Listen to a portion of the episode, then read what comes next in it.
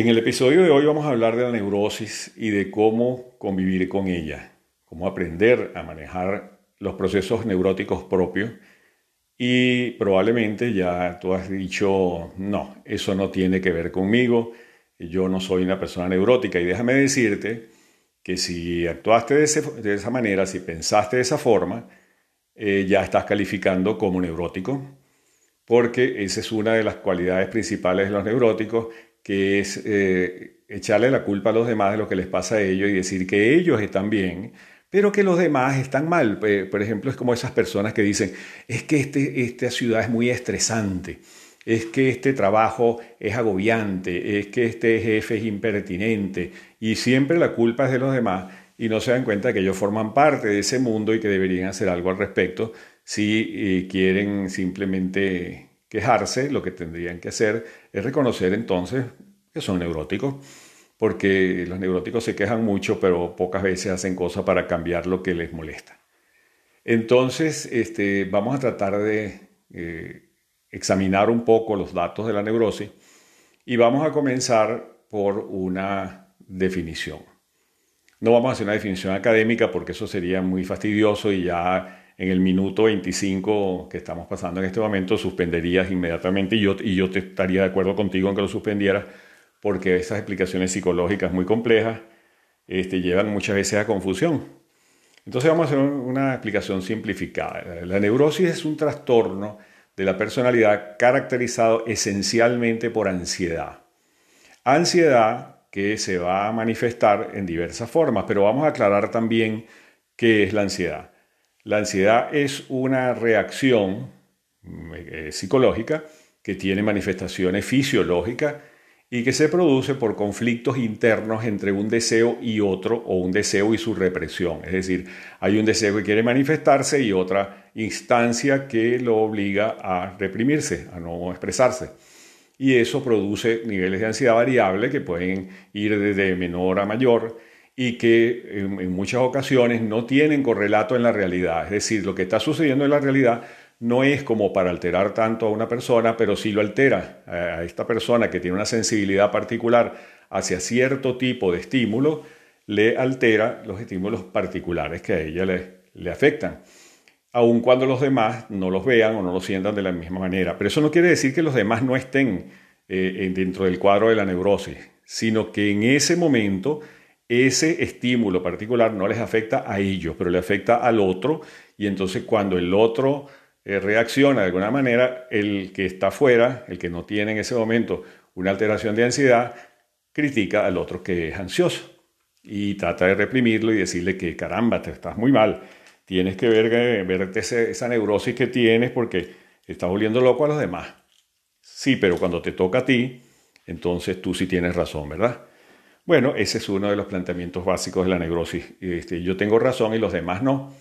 Estas manifestaciones de la ansiedad que se producen en términos de comportamiento, de actitudes, de forma de ser y de relaciones con las demás personas y con el medio en general, pueden tener varias caracterizaciones. Por ejemplo, está el, neurótico que enfoca sus niveles de ansiedad en un rituales, en unos controles excesivos del ambiente, en una eh, modificación permanente de lo que le molesta porque no lo puede soportar.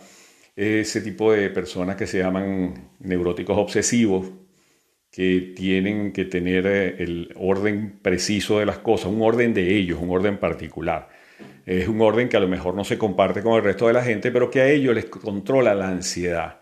El, tema del, del control y del orden en el neurótico obsesivo es para controlar su ansiedad. Si se sale de ciertos parámetros, empieza a sentirse ansioso, empieza a reaccionar mal, muchas veces se ponen de mal humor, agreden a los demás, se vuelven rígidos, autoritarios y, por supuesto, intolerantes. El neurótico obsesivo es uno de los cuadros más frecuentes que hay, pero compite con el, fóbico. La eh, neurosis fóbica son, eh, bueno, tú debes saber lo que es una fobia porque todos nosotros tenemos algún tipo de fobia, lo cual nos hace a todos neuróticos. Eh, alguien dirá, no, yo no tengo fobia a nada, sí, pero probablemente tienes una fobia a un elemento particular que no se ha presentado en tu entorno. Por ejemplo, una persona que le tiene fobia a, no sé, a cierto tipo de insecto, no eh, va a reaccionar de ninguna manera particular si no tiene esos insectos enfrente o alrededor. Por ejemplo, si una persona vive en un ambiente que no es libre absolutamente de insectos, no piensa que no tiene ninguna reacción de ansiedad hacia los insectos hasta el momento en que va de vacaciones al monte y se encuentra una cigarra que le pasa volando y entonces hace una crisis espantosa y sale corriendo y dice que es lógico porque ese animal monstruoso por supuesto va a acabar con cualquiera. Esa es la neurosis de la fobia, que también se manifiesta, eh, bueno, ya tú lo sabes, claustrofobia, agorafobia, hay cantidad de fobia y de hecho hoy en día se le aplica la palabra fobia a cualquier cosa. O sea, si a mí no me gusta un perro caliente, me dicen perro caliente fóbico.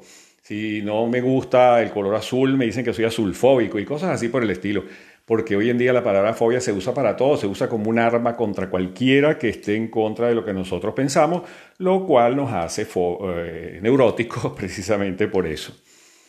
Está también los neuróticos hipocondríacos, los que están permanentemente pendientes de la salud, de los medicamentos, de lo último medicamento que salió, ese es el que me voy a tomar, porque yo tengo eso. Y si ven algo en la televisión y dicen, eh, recomiendan un producto para los pies, dicen, yo tengo ese problema en los pies y me lo voy a poner. Y si tienen eh, un, catarro, bueno, son las personas más eh, dramáticas del mundo y van al hospital y llaman al médico y se vuelven locos porque se les tapó la nariz. Los hipocondríacos rara vez están enfermos. Esta es la paradoja del asunto. Los, hipocondríacos están tan preocupados por las enfermedades que por una razón que, yo ignoro por lo menos, este, no se enferman tanto. O sea, no son como los que hacen problemas psicosomáticos, o sea, los que somatizan su ansiedad y hacen una úlcera o hacen una artritis o hacen eh, cefaleas o ese tipo de cosas. No, los hipocondríacos se enferman muy poco y son generalmente personas muy sanas, pero viven pendientes de todas esas cosas y agobian a la familia y agobian a todo el mundo porque además quieren exportar sus malestares. Entonces, si el, si el eh, hipocondríaco piensa que si sale con una pequeña llovizna se enferma, entonces tapa a sus hijos y tapa a la esposa o al esposo eh, bueno, y hasta, el vecino le puede decir que se arrope porque se va a enfermar. Y si alguien desobedece, se molestan. Se ponen muy bravos cuando alguien le dice, no, yo no voy a hacer eso, eres tú que tienes ese problema, yo no me voy a tomar esa pastilla o no tengo ese problema en los pies y no me voy a poner ese polvo. Entonces se molestan y, acusan a los demás de, irresponsables, de personas que no tienen eh, un juicio correcto sobre la realidad. Porque característica del neurótico, siempre creen que ellos están en la realidad y el resto no. Muy bien, y tenemos también este, el otro tipo de neurótico que son los histéricos.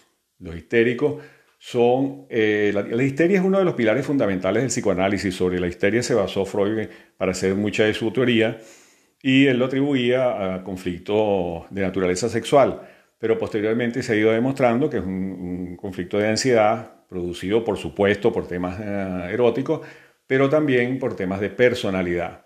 Eh, una persona puede ser histérica sin caer en el plano de la seducción erótica. Por ejemplo, hay, personas que se ofrecen para hacer un proyecto y dicen con un gran entusiasmo que lo van a hacer y, eh, convocan personas para que se entusiasmen en el proyecto y al poco tiempo se desinflan y entonces piensan que, bueno, que no, no vale la pena y lo dejan así o se les olvida. Y cuando el, otro involucrado viene a reclamarle su negligencia o su pasividad, entonces se molestan y dicen que, bueno, no, tú no me entiendes y eso no es así. O sea, es ese tipo de gente que uno llama arrancada de caballo y parada de burro, que empiezan con un entusiasmo extraordinario y al poco tiempo se olvidan del tema y lo dejan así y bueno, siguen tan tranquilos, tienen, tienen una cosa que se llama la bella indiferencia.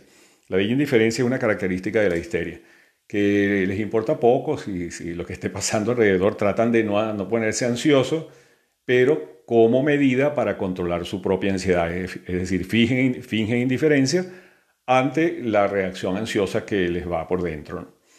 Los histéricos eh, existen tanto en hombres como en mujeres.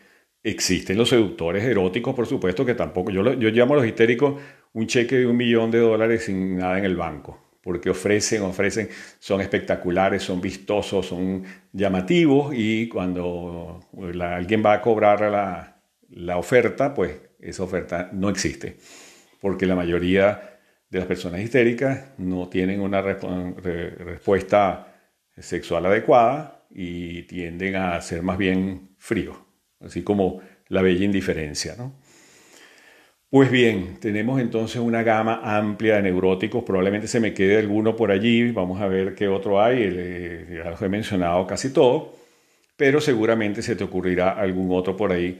Existe también, ah, perdón, existe también el rebelde pasivo. La rebeldía pasiva es otra forma neurótica de responder a, las exigencias del medio y son este tipo de personas que pasan por flojos, que pasan por vagos, por, por eh, poco colaboradores, que en los trabajos hacen, dejan las cosas para después, que procrastinan, que son lentos, que mm, son como, hay que llevarlos como a los empujones para casi todo. Y, normalmente no dicen que están molestos ni que están en contra de la orden que se les da, porque parte de la rebeldía pasiva es negar la situación interna que les está pasando. Y entonces simplemente mm, se, se aguantan el, el remoquete de flojo, perezoso, mm, tortugas o lo que sea, y les importa poco, porque parte de la rebeldía pasiva también es que a uno le importe poco lo que digan los demás. Muy bien, tenemos entonces un cuadro bastante amplio de la neurosis y tú seleccionarás la tuya. Tú pensarás cuál es la tuya y por favor piensa cuál es la tuya. Ese es el primer paso que hay que dar para empezar a convivir con la neurosis. Empezar a reconocer que uno sí tiene elementos neuróticos, todo el mundo tiene elementos neuróticos, todo el mundo, en niveles más bajos, en niveles más altos. A algunos los agobia la, neurosis, a otros la, llevan más o menos allí con mecanismos de defensa que por supuesto son acciones que uno realiza para controlar su ansiedad o su cuadro mm, problemático pero sí todos tenemos un elemento neurótico. Revisa la fobia, por ejemplo, que todo el mundo tiene alguna fobia en algún momento y, la va a expresar de alguna manera y tiene que aprender a manejarla, tiene que aprender a entender cuál es su cuadro. En la medida en que uno acepta con humildad que uno sí tiene una cosa neurótica, uno ya está dando un primer paso para entender la neurosis de los demás, es decir, para desarrollar un poco de empatía con lo que le pasa a los demás porque es muy fácil salir a la calle conduciendo un vehículo y gritarle a todo el mundo y tocarle la corneta porque todo el mundo es un imbécil que no sabe manejar y el único que sabe manejar soy yo. Entonces yo llego a mi casa diciendo que es que el mundo es una porquería, que todo el mundo es loco, pero el que está nervioso soy yo, el que está angustiado soy yo, el que se ha peleado con 40 conductores he sido yo. Y entonces yo digo que no, que el mundo es el que está mal. Yo yo no voy a reconocer que tengo una neurosis y la tengo. Entonces, el primer paso es reconocer que sí tenemos todo eso y que eh, eh, cuando estamos en el cuadro neurótico, cuando estamos más alterados de ansiedad, somos poco tolerantes. No aceptamos, por ejemplo, ciertos ruidos. Si el vecino hace un ruido con la, con la aspiradora, nos molestamos. Si un pájaro se pone a cantar en la ventana, nos molestamos. Si nuestra pareja está poniendo música de cierto tipo, nos molestamos. Y así nos volvemos muy irritables. Entonces, lo primero, ya dije, es aceptar que lo tenemos. En segundo lugar, entender que los demás también tienen derecho a su neurosis y que nosotros tenemos que buscar mecanismos de defensa que nos ayuden a nosotros a corregirnos primero, no a tratar de corregir a los demás en primer lugar, porque si no corregimos nuestro comportamiento, el otro, la otra persona a quien intentamos corregir, que también es neurótica, nos va a decir que los que estamos locos somos nosotros. Entonces, muchas veces de, esa, muchas de esas discusiones que aparecen en, el hogar, en la pareja, en, en los ambientes laborales, provienen de que ninguno quiere aceptar que él tiene una participación en el problema y que tiene que buscar alguna forma de resolverla en lugar de ponerse a resolverla del otro. Entonces el primer paso es aceptar y el segundo es reconocer. Y una vez reconocido, aceptar también que uno tiene que mejorar sus mecanismos de defensa. Hay mecanismos de defensa que no sirven para nada. Hay gente, por ejemplo, los rituales de los obsesivos no sirven para nada, sirven para controlar su ansiedad, pero eso es controlarla nada más, no la resuelve. Hay que buscar formas efectivas de controlar la ansiedad y uno de esos mecanismos es hacer una introspección, revisarse uno mismo, ir hacia atrás en su historia, cómo aprendí yo esto, dónde aprendí yo esto, a qué patrón le estoy obedeciendo internamente. Hay personas que tienen incorporada por un mecanismo llamado introyección a un padre o a una madre tiránica y entonces viven obedeciendo a ese padre o esa madre tiránica, aunque el verdadero padre haya cambiado de actitud o aun cuando haya muerto o ya no vivan con él o no tengan la menor, el menor contacto con esa persona, lo tienen adentro. El problema del neurótico es que su eh, conflicto mayor no está con el ambiente, está consigo mismo, pero a través de imágenes simbólicas incorporadas que pueden ser accesibles mediante un análisis más o menos eh, intenso y objetivo de la verdadera historia de uno. Porque muchas veces uno tiene una versión de la historia y, se queda con ella, no va a investigarla, no pregunta entre sus familiares qué pasó en este momento, no se investiga, no se interroga a sí mismo. Interrogarse uno mismo es un gran mecanismo de conocimiento, es decir, cuál es mi historia y estoy dispuesto a enfrentarla cara a cara y estoy dispuesta a modificar lo que pueda modificar y a ver cómo resuelvo lo que tenga que resolver. Esa es una excelente forma de convivir con la neurosis y mientras sucede esto, mientras se va dando ese proceso de autoanálisis, eh, uno puede evaluar sus mecanismos de defensa. Yo estoy actuando correctamente, yo de verdad dándole gritos a mis hijos, voy a resolver mi problema de ansiedad, yo siendo sobreprotector y diciéndoles que el mundo es un peligro y que todo les amenaza y que les va a caer un rayo en la cabeza apenas salgan de mi vista porque mi vista es omnipotente y los cuida de todo, voy a lograr de verdad hacer unas personas menos neuróticas que yo, porque ese es uno de los deberes que uno tiene en la vida como padre, hacer hijos menos neuróticos que uno y, demostrarle a ellos que la neurosis no es un buen camino y que si yo estoy padeciendo de neurosis, pues ya veré cómo me la quito y estoy tratando de quitármela y que me ayuden ellos, pero yo no quiero hacerlos a ellos neuróticos. Entonces, el tema del manejo de los mecanismos de defensa es sumamente importante porque es la mejor forma de convivir con la propia neurosis y con la ajena. Porque cuando uno revisa sus propios mecanismos de defensa, empieza a entender los de los demás. Hay personas, por ejemplo, que se defienden inmediatamente cuando uno les dice algo y, uno se da cuenta que es un mecanismo de defensa porque no quieren ser cuestionados. Y si uno simplemente le dice, mira, perdóname, no te estoy cuestionando, lo que estoy es señalando un aspecto de tu personalidad o de tu comportamiento que yo creo que debería ser modificable y entro con una, una posición más apaciguadora de, de, su propia ansiedad, al bajarle los niveles de ansiedad, esa otra persona está más dispuesta a entenderse conmigo y a entenderse ella misma y a lo mejor estoy movilizando un mecanismo positivo en ella de, de autoanálisis. El autoanálisis es sumamente importante y digo autoanálisis aunque vayas a una consulta terapéutica porque en los niveles más elevados de, la ansiedad o, cuando es crónica o cuando es incapacitante, cuando te limitan muchos aspectos de tu vida, cuando daña tus relaciones, cuando te, te limita, por ejemplo, para trabajar, para salir, para viajar porque tienes una fobia o cuando eres particularmente molesto para los demás, entonces hay que buscar una consulta terapéutica, pero también para esa, para llegar a esa consulta es muy bueno que tengas una capacidad de autoanálisis, que te hagas preguntas, porque eh, uno como terapeuta hace muchas preguntas porque esa es la vía más expedita para llegar al conocimiento. Si tú no te haces preguntas, te vas a quedar con las preguntas del terapeuta y vas a llegar diciendo a tu casa, ah, pero esta esta persona lo que hace es preguntar a mí, pregunta y pregunta y pregunta y qué fastidio. Todo el tiempo, claro, porque tu propia neurosis te va a decir que las preguntas te molestan. Entonces, si tú empiezas con el sano hábito de entrenarte en cuestionarte a ti mismo, en preguntarte qué pasa, qué tengo, cómo soy, cuál es mi historia, cómo aprendí esto, que eso no es un proceso muy difícil.